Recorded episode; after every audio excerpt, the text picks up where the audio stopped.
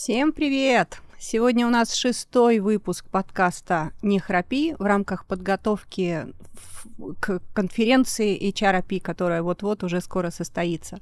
Я Элеонора Якименко, член программного комитета, и у меня есть такая честь сегодня вести этот подкаст.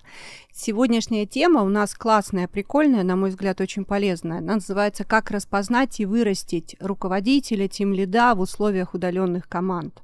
И со мной сегодня очень опытные HR люди, и операционный, один из них уже, который стал операционным директором. Ну, то есть, по сути, мои коллеги, мои собеседники, с которыми я с удовольствием поговорю на эту тему. Сначала в двух словах, откуда она возникла и почему возникла эта тема.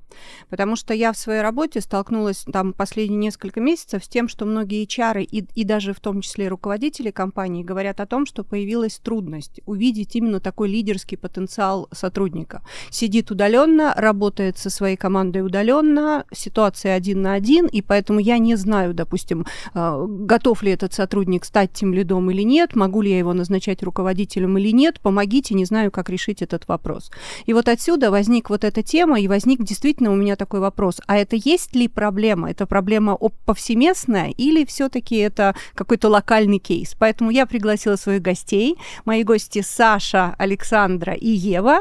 Представьтесь, коллеги, рассказывайте про себя. Здравствуйте, меня зовут Александра, я операционный операционный директор Umbrello.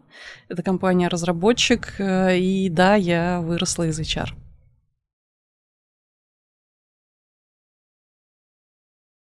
А, всем привет, меня зовут Ева. Соответственно, я хед стратегического HR в компании QuadCode. QuadCode — это компания, разрабатывающая SaaS-продукт а, в области финтеха. Соответственно, вот э, развиваю наш внутренний весь а, HR нашей компании.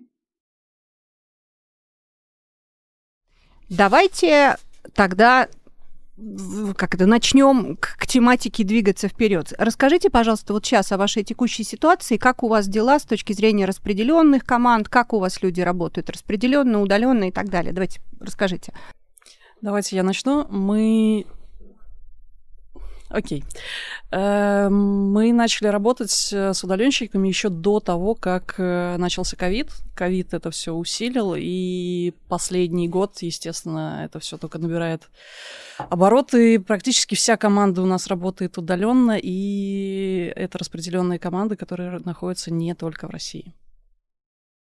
Ефа, у вас как дела? у нас наверное, примерно схожая история. На данный момент у нас практически все ребята работают распределенно. Буквально команд там по пальцам одной руки можно посчитать, кто работает вместе в офисе, прям сидя друг с другом.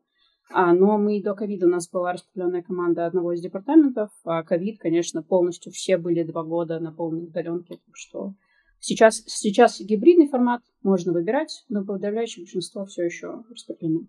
Назначения были? Назначали людей на лидерские позиции вот, вот в этих удаленных условиях? Да, были, но буквально по пальцам пересчитать. А у вас, Ев? Я бы сказала, что у нас довольно много было, потому что, опять же, у нас достаточно динамичная компания, довольно много изменений постоянно происходит, поэтому у нас назначения были достаточно регулярны. Угу, прикольно. То есть опыт, опыт есть. Хорошо. Тогда вот знаете, как это? Вопрос, который э, очень интересен. Как вот вы выбирали? Вообще, как, как это делается у вас?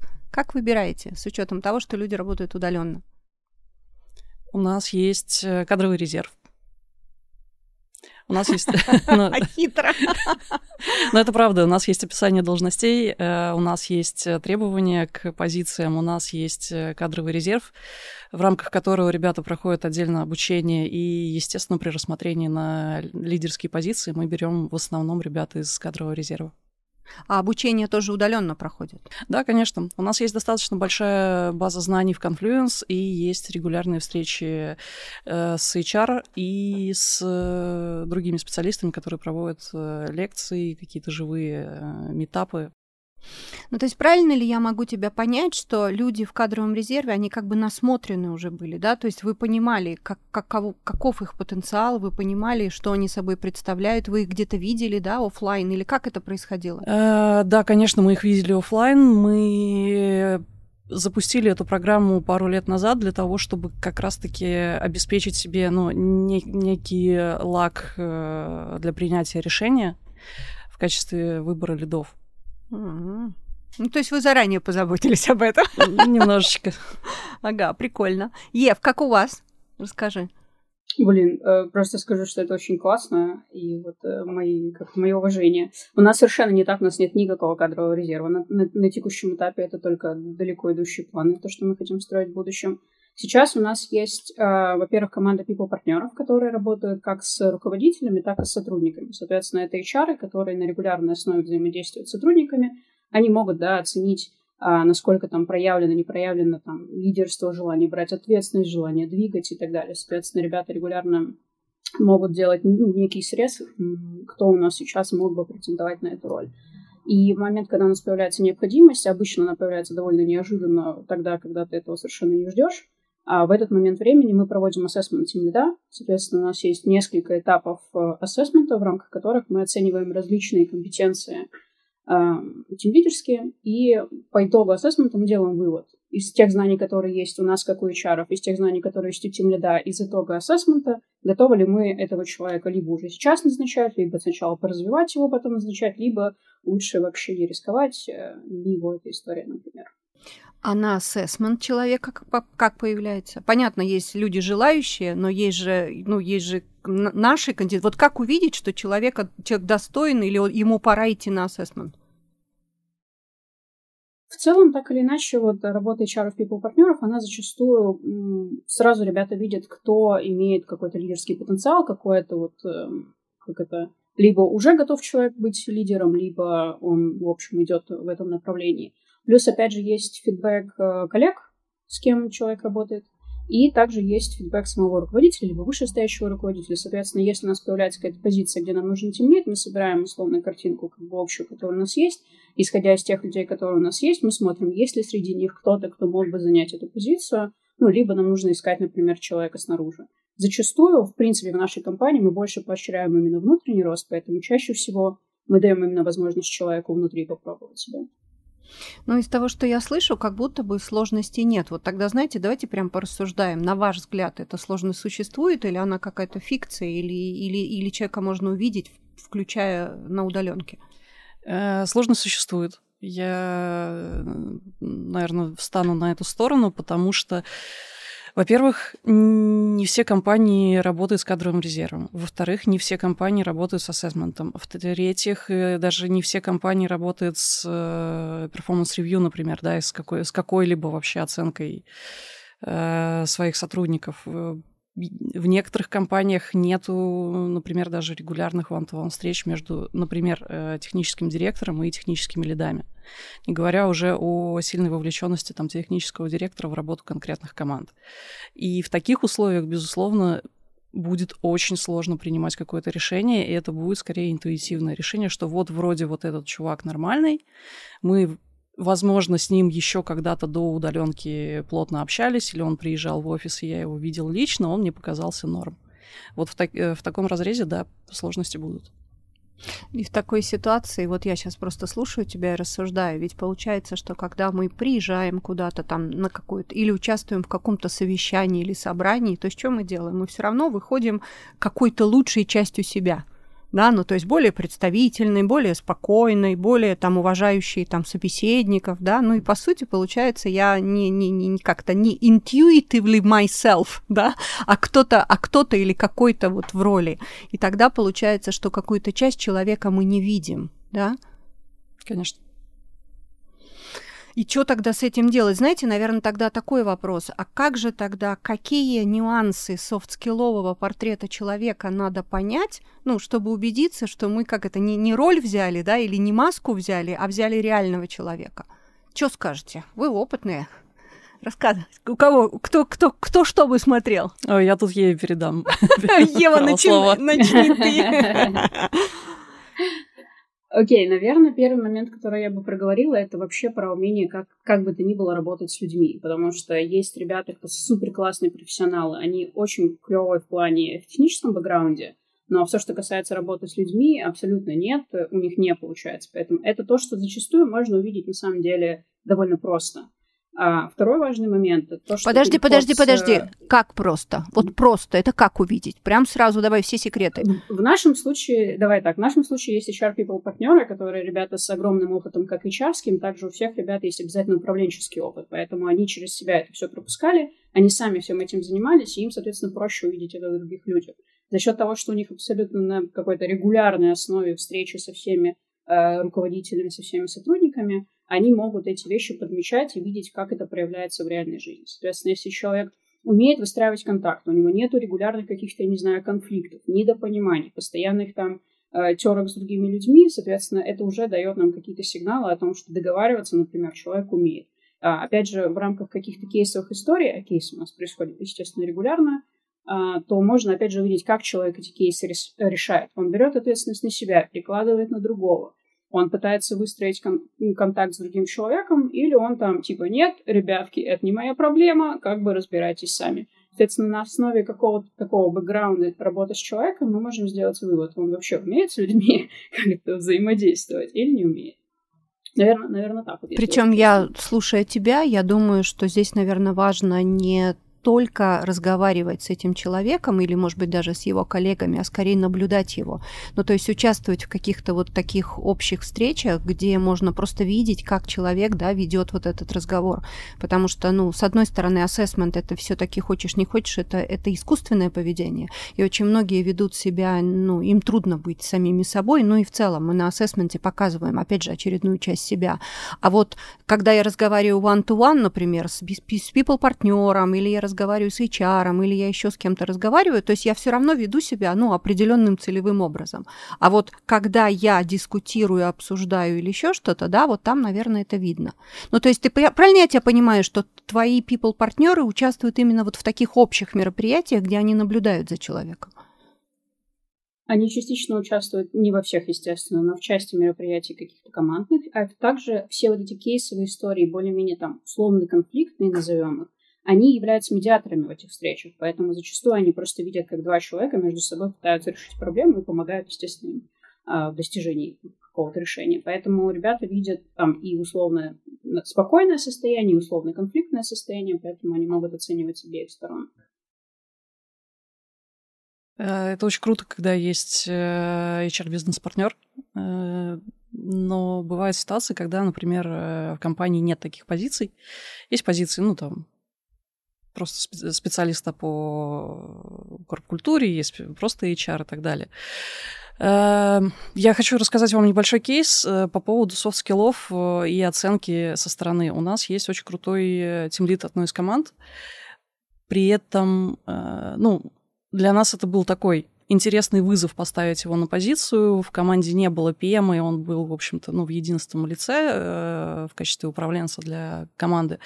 Мы собирали потом обратную связь. То есть мы не могли постоянно присутствовать, например, на встречах и при решении каких-то ну, рабочих или нерабочих задач, но мы собирали обратную связь от заказчиков, и мы собирали обратную э, связь от э, членов команды.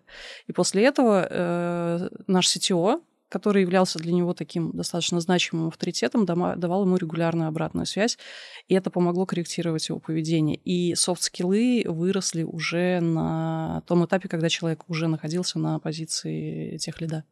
Саш, а какие вопросы надо задать коллегам, сотрудникам, ну вот, чтобы действительно убедиться, что это, ну как-то, что это оценка, ну или прицелка на тем лида? Вот о чем надо спросить?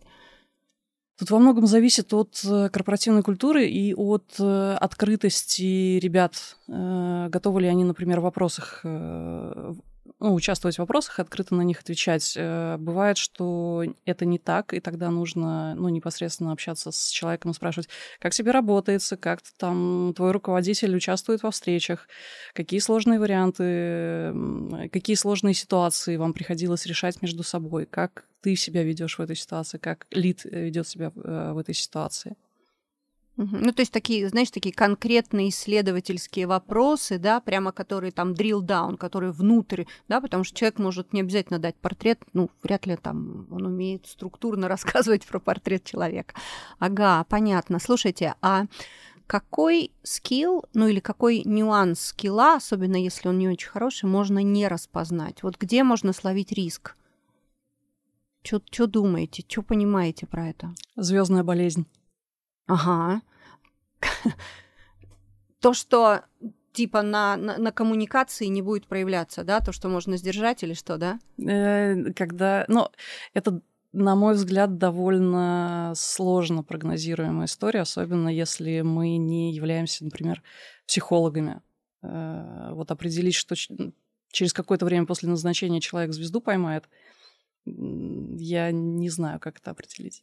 Прикольно. Развивая твою мысль, э, такое это прогнозирование поведения, но какие характеристики могут привести к тому, что там ты словишь это. Мне кажется, это, наверное, все-таки там ярко выраженное эго. То есть если человек все-таки часто про я, про свое мнение, про, про выставить себя в каком-то виде, но если мы это наблюдаем, такие точечки поведения, то, наверное, это за этим можно понаблюдать что ли, внимательно. Да, прикольно. Ага, что еще? Вот что еще надо словить, чтобы убедиться, что мы не совершим ошибку?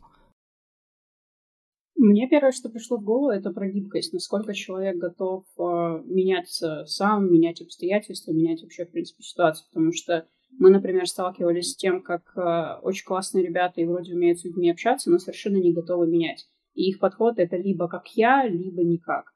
Соответственно, приходится как-то с этим работать, учить людей, что невозможно, да, мир меняется, компания постоянно меняется, обстановка меняется, нам нужно постоянно менять процессы, ситуацию, отношения, там, не знаю, отношения внутри команды, как это все выстроено и так далее. Но человек стоит там строго, я выстроил, оно работает вот так, только вот так и будет работать. Вот с этим мы сталкивались. Саша, чего ты смеешься? Саша, чего ты смеешься? Это нервное, простите. Э, слушайте, но это довольно частая на самом деле история, и, к сожалению, даже если э, человек не очень гибкий, мы иногда ну, берем на себя ответственность, но при этом и ставим его на позицию лида, либо там, ну вот так исторически сложилось, и такой человек на позиции лида.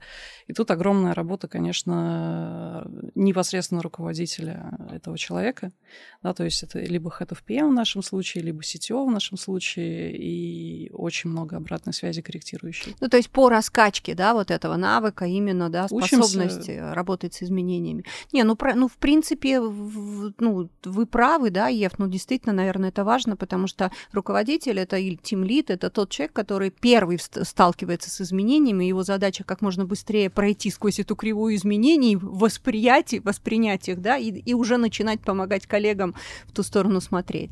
Да-да-да. И получается, где это можно заметить? Это можно заметить еще тогда, когда человек просто находится на, ну, вот на своей позиции специалисткой, да, ну, то есть, по сути, э, как он сам относится к изменениям, насколько он их воспринимает, как быстро э, переключается, да, то есть это действительно можно наблюдать в поведении.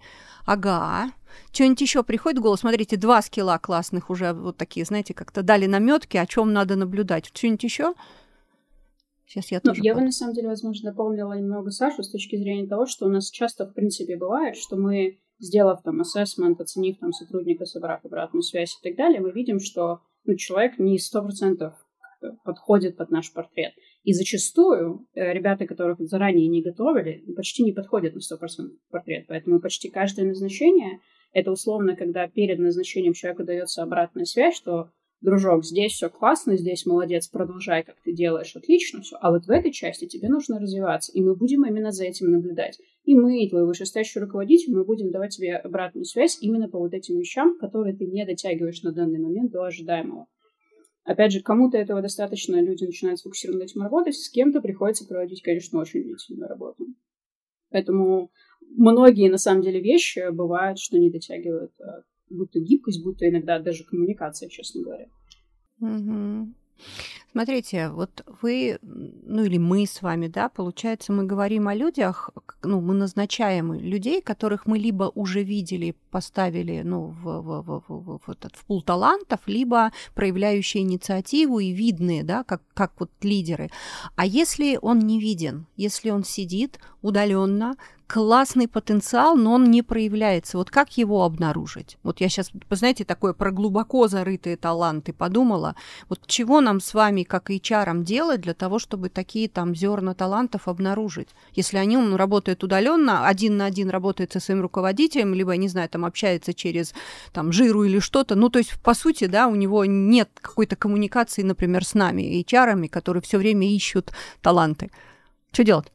Э, так продолжать искать таланты. На самом деле есть э, масса вариантов, как этого человека найти. Во-первых, он может, э, например, выступать в метапах.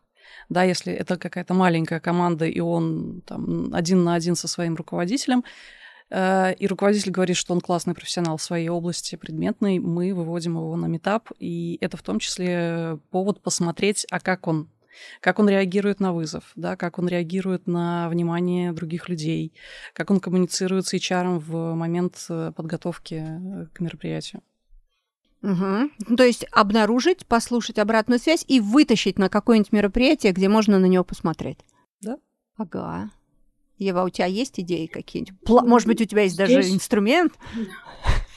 Э, инструмент. Э, решение любой проблемы, которая возникает, такой, такой у меня обычный инструмент. Я бы, наверное, сказала, что если это нет какого-то в компании поставленного процесса, вот, например, кадрового резерва или еще каких-то вещей, например, какие-то у партнера регулярно работающие с сотрудниками, то есть компания не может на таком э, постоянном, в постоянном процессе отслеживать таких ребят, находить их, видеть их и так далее, то, возможно, это как условно проектная какая-то задача, когда мы ставим себе конкретную цель выявить этих талантов. Соответственно, разрабатывать инструменты в зависимости от компании, от того, как там внутренние процессы выстроены. Можно пойти через руководителей, например, там мало HR, HR не может со всеми сотрудниками встретиться. Окей, встретиться со всеми руководителями, позадавать им вопросы. Есть ли у тебя ребята, проявляющие инициативу? Есть ли ребята, предлагающие изменения?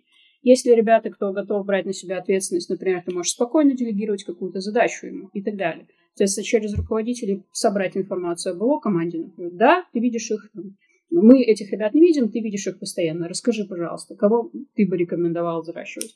Например, таким образом я бы пошла, если бы мне сейчас надо было так решать эту проблему, и у меня не было бы партнеров.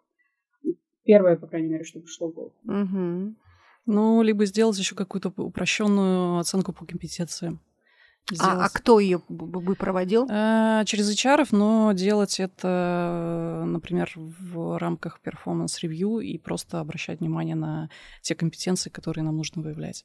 Ага. Окей, то есть не, не специальный какой-то целевой поиск, а просто смотрим, все время смотрим через это. Слушайте, а знаете тогда, какой вопрос возник? На ваш взгляд, вот э, портрет софтскилловый, он изменился с учетом того, что, например, человек должен будет работать удаленно? Вот какие нюансы, какими, какими особенностями он должен обладать, чтобы быть не просто очным классным лидом, а именно с, работать с распределенной командой? Э, самомотивированные ребята сейчас максимально востребованы, на мой взгляд. Потому что коммуникации все-таки становится чуть меньше, нежели это в офисе. И если человек может самостоятельно там, ну, придумывать себе задачи, угу. самостоятельно достигать целей, это прям очень важно для нас. Угу. Так. Давайте еще докидывать. Ну, мне, по крайней мере, то, что пришло в голову, я лично столкнулась с этой проблемой, когда мы перешли на удаленку. Раньше у меня вся команда сидит рядом со мной, я всех вижу каждый день, вижу, кто в каком состоянии пришел на работу, пять минут перекинулась там между встречами с кем-то словом, у меня хорошая картинка того, что происходит с моими ребятами. Когда мы перешли на удаленку, у нас есть регулярные встречи, гораздо-гораздо реже, чем то, сколько я видела их э, в офисе, и я не вижу такую же полную картинку по своим ребятам. А, поэтому с моей точки зрения, что точно мне понадобилось, лично мне понадобилось, когда я перешла на удаленку с командой, это про то, чтобы а, придумывать какие-то мероприятия, на которых я вовлекаю больше ребят. То есть, не знаю, тимбилдинги онлайновые, какие-то там, не знаю, давайте, ребят, подведем итоги месяца. Или давайте, ребят, раз в неделю 30 минут Uh, утренний завтрак, все вместе, просто поболтаем. То есть должна, должен быть интерес к тому, чтобы узнавать, как твои люди, что с ними происходит, в каком они состоянии. Если тимлит работает на привычных рельсах, у меня есть регулярка, больше я ничего не делаю, личностью человека не интересуюсь, его состоянием не интересуюсь. Если в офисе он мог это хотя бы как-то замечать задним там каким-то э, умом, грубо говоря, то на онлайне это нужно делать целенаправленно, нужно в это инвестировать время, нужно быть готовым инвестировать больше времени в менеджмент людей, чем это было до. И тогда... Вот это то, что я столкнулась. Ага проводя, просто докручивая вот этот скилл, я бы назвала это так, это стремление или позитивное отношение к инициации общения. Вот, наверное, вот такой бы я скилл назвала, потому что, с одной стороны, да, я могу знать, что мне это надо, но если это у меня энергию отбирает, и я каждый раз это делаю через волю, то долго не проедешь. Да, конечно, так будешь делать, но будешь делать по необходимости, либо когда уже совсем никак. А вот это вот стремление или мне самому прикольно общаться с другими, ну или, по крайней мере, мне ровно, нормально, и это не вызывает у меня какой-то минус, вот это, наверное, важно. Ага, классно, классно.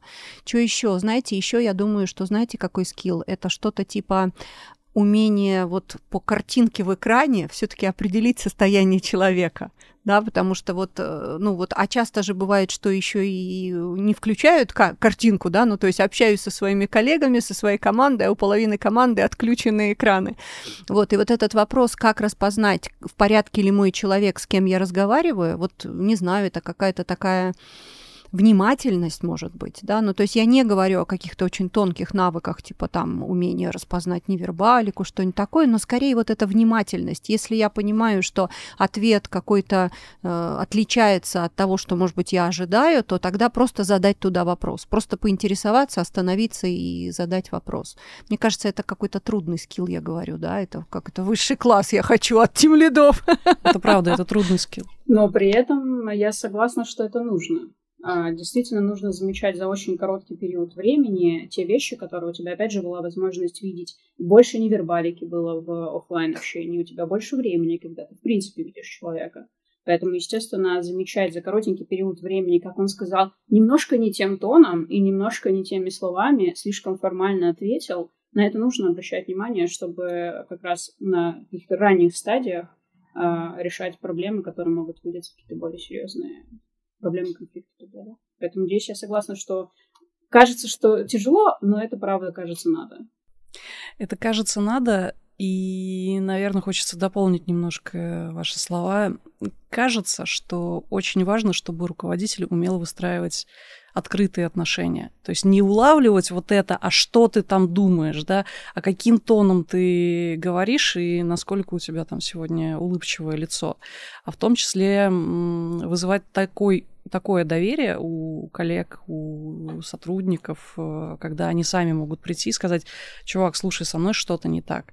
Это очень большая работа, даже не тем лида, это огромная работа для HR, выстраивать в компании вот эту культуру, когда ты можешь прийти и сказать, что со мной что-то не ок. Угу. Ну, то есть такая, получается, широкая культура, как требование, ну, в целом, но, но и плюс собственная способность выстраивать доверие. Второе это все-таки способность замечать какие-то невербальные сигналы, и вот это вот и из простого навыка умение задавать вопросы в эту сторону. Да, ну просто остановиться и действительно просто задать вопрос. Что-то не так, как там у тебя дела? Ну-ка расскажи, да, как у тебя дела? То есть вот такая вот штука. Ну, потому что мы с вами, как HR, да, мы там в нюансах, в тонкостях там обсуждаем, но по сути ведь ребятам нужно, ну, какие-то такие работоспособные навыки, ну, с учетом того, что не это их поле профессионализма, да, но все равно вот что-то такое, что, ну, вот хочется назвать, да, открытая коммуникация. Саш, давай вот возьмем твое слово, открытая коммуникация, мне кажется, классно. Так, что-нибудь еще, давайте-ка посмотрим, подумаем, что-то еще нам нужно. Что тут за особенности могли еще появиться? Наверное, еще самодисциплина в целом. Вот не только да, самоорганизация, самомотивация, но и самоорганизация работы. Да, потому что сейчас все-таки в условиях распределенной команды ты как сам больше все-таки исходя из своего видения планируешь, так и организуешь работу своих ребят, ну как-то вот так, да, и если у тебя с этим не лады, и ты э, как ты расплываешься во времени, то, наверное, тебе будет трудно и организовать других, потому что, ну, они точно так же могут легче расплываться по времени. Что-нибудь еще? Не, ничего. Возможно, более лучшее понимание результативности своих сотрудников. Это как? Ну-ка, поговори про это. Это, наверное, да, вот в продолжении слов Евы, когда мы видим, что человек вроде ок, мы там в роли коридорного менеджера спрашиваем, ну что, как там с задачами, что, как у тебя продвигается. А если э, тимлит да, либо ну, любой другой руководитель не умеет выстроить э, понятную систему для себя, да, которая будет показывать, что конкретный человек справляется со своими задачами достаточно хорошо, вот тут могут начинаться проблемы, да, потому что есть внутренняя самоорганизация, самодисциплина, и есть э, систему, которую необходимо выстраивать для того, чтобы у сотрудников э, появлялась вот эта дисциплина. Угу. Следующего, знаете, какой вопрос у меня возник? Окей, назначили мы человека, нашли мы у него такой потенциал, либо даже уже навыки, которые есть, а дальше его нужно, ну, дорастить, и нужно убедиться, что он действительно стал хорошим руководителем. Вот как его сопровождать? Что надо делать, сопровождая нового руководителя или нового тимлида вот на этом этапе становления работы с командой? Что вы делаете в опыте и что бы вы сказали нужно бы делать. Потому что есть, э, как это, as is, что делаем, да, а есть ваше точно видение и понимание, как надо бы. Ну-ка давайте и про то, и про другое. Ну, если говорить на старте, то в зависимости вот от результатов, в нашем случае это assessment, а обратная связь команды руководителя HR, мы понимаем, какие навыки, скиллы, там, компетенции нужно человеку развивать. В зависимости от того, насколько, опять же, все проявлено и так далее, мы выбираем программу обучения. У нас есть огромное количество различных контрагентов, с которыми мы работаем по обучению. У нас внешнее обучение, но есть уже так скажем, выработанный список тех, с кем мы обычно сотрудничаем. В зависимости от конкретного скилла, если нужно потянуть одну вещь, мы можем направить на обучение конкретную вещь. А если мы понимаем, что человеку в принципе нужно базу, азы какие-то давать, то мы отправляем на более длительное обучение, где дается, в принципе, база как, как быть менеджером, да, что вообще, что такое менеджер и как, как его есть. Вот, соответственно, э, это первая часть. Вторая часть. Есть обязательно сопровождение people-партнера, который помогает на стартовом этапе разобраться со всеми внутренними процессами менеджмента, потому что, естественно, от компании к компании все отличается. Наши people-партнеры рассказывают, помогают менеджеру пройти через все э, внутренние процессы. То есть сначала это там теория, а потом, когда приходит время практики, прямо вместе с ними садимся, и все эти вещи соответственно, вместе с ними проходим. Даем обратную связь, естественно, если что-то идет так или не так. А, и это вот эта часть people партнерам. Третья часть это обратная связь, соответственно, от вышестоящего руководителя, от подчиненных э, новоявленных, соответственно, сам человек себя оценивает, дает какой-то, ну, по сути, 360, да, но э, мы проводим его в таком более коротком формате для именно обучения менеджеров. И, соответственно, с некоторой периодичностью мы даем фидбэк человеку, смотрим, как работает его команда. Есть ли там, ухудшение, улучшение в команде. Если команда начала работать гораздо хуже, естественно, мы начинаем копать туда глубже, пытаться разобраться, что там такое происходит. Соответственно, в нашем случае это вот три куска, которыми мы занимаемся. Обучение непосредственно менеджменту, сопровождение people партнера, который во всем этом разбирается, и фидбэк со стороны, ну, со стороны всех, соответственно, то, с чем мы работаем. Угу. У нас практически то же самое. Угу. Ну, то есть такие наши... Ну, это, да, наверное, это такая класси- классическая ага. трехсторонняя модель. Единственное, что у нас э, обучения внешнего на данный момент нет. Но есть, я уже говорила, да, достаточно большая база знаний э, в Confluence, плюс есть э, такая, ну, типа, типа школа тимлида, если вдруг человек в, в рамках кадрового резерва чего-то не прошел, либо вообще ничего не прошел, мы для него готовы отдельно там предоставлять доступ к э, лекциям, давать обратную связь от руководителя, давать обратную связь от HR, помогать разбираться с какими-то сложными вопросами. И, безусловно, мы собираем а, несколько раз на протяжении там, ну, его первых месяцев работы обратную связь от команды, обратную связь от а, его непосредственного руководителя и обратную связь, например, от заказчиков, с которыми он ча- чаще всего работает. И это помогает э, ну, понять картину в целом, что изменилось в команде, в работе команды, как изменилось настроение ребят. Может быть, оно не изменилось, и все у нас идет отлично, и давать э, своевременно какие-то корректировки, если это необходимо. Мне кажется, очень такое, знаете, сложное место – это вот теорию перевести в практику. Ну, условно говоря, изучил я историю связанную, понимаю я, что такое там мотивация, а как ее применять, как распознать, или человек мне дает ответ на какой-то вопрос. Я люблю интересные задачи. Как понять вообще, это мотиватор, не мотиватор, вообще как, как трактовать ответ? Ну, то есть вот эта вот история, связанная с преломлением в жизнь любого теоретического материала, она является достаточно трудной. Я на самом деле про это думаю. Вот этих точках как сопровождать человека или как ему помочь, ну, действительно начать ориентироваться вот в этой настоящей жизни общения с людьми. да так, чтобы он не сопротивлялся, чтобы ему как это в кайф это было, да, что о, ну, облегчение, вот вот это вот. И мне кажется, что вот эта вещь, наверное, она про такое, что ли, наставничество, менторство, да, ну то есть про сопровождение. Вот скорее, наверное, вот это слово приходит. Быть рядышком и, например, э, в формате объяснения или рассказа, что происходило на этой встрече, почему кто как отреагировал и что это могло значить, и, в принципе, как можно было бы там э, вести себя. Ну вот те, те тем лиды и те руководители, которые идут на такие вот, такие, знаете, совместные э, работу вот по такому сопровождению, они очень быстро прогрессируют. Но, опять же, это не всегда просто, но вот как будто бы вот этот инструмент, мне кажется, в условиях распределенной работы мог бы сработать максимально хорошо. Э, это огромные, как минимум, временные затраты. Огромнейшие. К сожалению, э,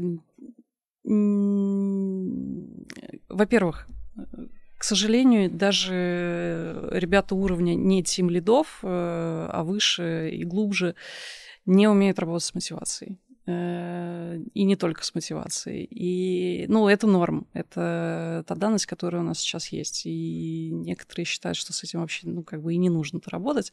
Мы платим деньги. Ну, да. Пожалуйста, и... выполняйте свои обязанности. Э, кажется, что не всегда и нужно оперативно дотягивать вот эти навыки у ребят. Э, кажется, что частично эту потребность может закрывать HR. Э, это очень сложный вопрос, да, уровня управленческих компетенций. Но нужен ли нам настолько вот классный вовлеченный человек, и не будет ли это влиять, например, на его... Требовательность. На его требовательность. Или, например, на то, сколько времени ему после всех этих э, классных знаний удается тратить действительно на какие-то технические вопросы. Прикольно. Угу. Угу. А ты что думаешь, Ев? С моей точки зрения, все равно должна быть некая какая-то база, условно говоря. То есть какие-то вещи человек все равно должен делать. Не так, что прям совсем условно полену там не может ничего разобрать. Понятно, в глубину он не обязан лезть, это hr больше область. Но какие-то вещи, с моей точки зрения, нужно дотягивать. Опять же, в нашем случае уже, как упоминала, пику партнеры этим занимаются и помогают выстраивать а, эту историю, когда они могут как перед встречей, например, с руководителем а, какие-то вещи тренировать, попробовать там условно ролевую какую-то там игру устроить, э, чтобы дать сразу обратную связь, как человек задавал вопрос. Мы можем дать какой-то алгоритм задавания вопросов, на которые можно, например, попытаться ориентироваться. То есть э, какие-то вещи все равно, с моей точки зрения, они должны уметь делать. Опять же, понятно, что мы не ожидаем, что они будут супер классными. Опять же, мы понимаем, что часть вещей может западать, и приходится какими-то костыльными способами это подпирать. Где-то это подпирает HR, где-то вышестоящий менеджер, где-то иногда это какая-то правая рука команды. А, может, э, какие-то вещи там, с мотивацией, например, помогать решать. В зависимости от... Но с моей точки зрения, все равно база быть должна какая-то у всех. База быть должна. Идеальный и... мир. Слушайте, мы, вот, к сожалению, не так давно, но начали наконец использовать коучинговые методики в развитии э, ребят. Это помогает побороть сопротивление. Слушайте, я сейчас, э, слушая вас, знаете, что поняла? Вот, ну, я же откуда инициировалась тема-то? Как раз из вот болей HR и тех руководителей, да, у которых началась эта проблема. И вот я сейчас вспоминаю внутри, да, почему там эта боль. Так там нет, там нет ни people партнеров, ни бизнес партнеров, то есть там нет сопровождения. По сути, действительно получается, что один из практических инструментов, если у нас есть люди в поле, люди на местах, ну, то есть HR люди, которые которые позволяют, может быть, там докидывать туда и энергию, и умение, и действие, то тогда, получается, эта проблема нивелирована. Но смотрите, народ, Саша, у тебя кадровый резерв рано или поздно закончится. Что будешь делать дальше? Я, наверное, не скорее не, не, не про тебя в целом, а что нас ждет дальше, потому что удаленка и распределенка будет продолжаться, да, вот когда мы выработаем весь свой резерв, и когда мы уже перестанем даже видеть новички через несколько лет, мы их не будем видеть живьем вообще ни разу, верно? Потому что, ну, вследствие естественного оборота людей, как бы вполне вероятно, может быть, уже и не останется тех тем лидов, которые мы знали лично. Что будем делать дальше, на будущее? Э, так нам не обязательно знать всех лично. Э, у нас есть, во-первых, обратная связь от руководителей, у нас есть результаты performance review. И так или иначе мы этих людей видим. Видим на онлайн-мероприятиях, видим э, тогда, когда нам удается какие-то офлайновые вещи собирать. У нас есть э, достаточно много каналов коммуникаций для того, чтобы с ребятами быть ближе. Вот потому что, когда началась только-только пандемия, мы стали очень много вкладывать в развитие как раз каналов коммуникации онлайн. Потому что иначе люди теряются, люди не знают, что делать, важен ли я, существую ли я в рамках компании в том числе. А, прикольно. Получается, человек должен быть успешен через каналы коммуникации, и если мы его наблюдаем как успешного через эти каналы коммуникации, значит, он будет успешный через них, но со своими людьми. Э, это не обязательно, поэтому есть и другие, например, критерии оценки. Ага. Да, и, например, ну, плюс-минус совпадение профиля человека, которого мы видим там через оценку различную, через э, отзывы его коллег и заказчиков, и совпадение его с профилем того человека, которого мы ищем. Ага. Такая. Ага. Что ты, Ев, скажешь? Какие у тебя мысли на, на, на про будущее, про перспективки? Про будущее, про перспективы. Мне очень хочется выстроить. У нас тоже кадровый резерв, которого на данный момент у нас нет. Это последние два года мы все пытаемся взять этот проект в работу и выстроить эту систему. Но обстоятельства непреодолимой силы оказываются более непреодолимые, чем нам хотелось бы. Поэтому, с моей точки зрения, кадровый резерв — это прям э, один из важнейших шагов в этой, в этой истории. Поэтому здесь вот как раз я восхищаюсь тем, что у ребят это уже есть. Опять же, с моей точки зрения, важен контакт с, там, либо с руководителями, либо с HR, потому что это важный источник информации, через который мы можем получать эм, знания потенциальных хайпо, допустим. А, каналы коммуникации, опять же, различные ивенты, мероприятия, выступления, метапы, внешние метапы, внутренние метапы. Боится снаружи выступать? Окей, можно выступить внутри. Те, кто хотят, те, кто готовы это делать, естественно, эти люди тоже будут более заметны.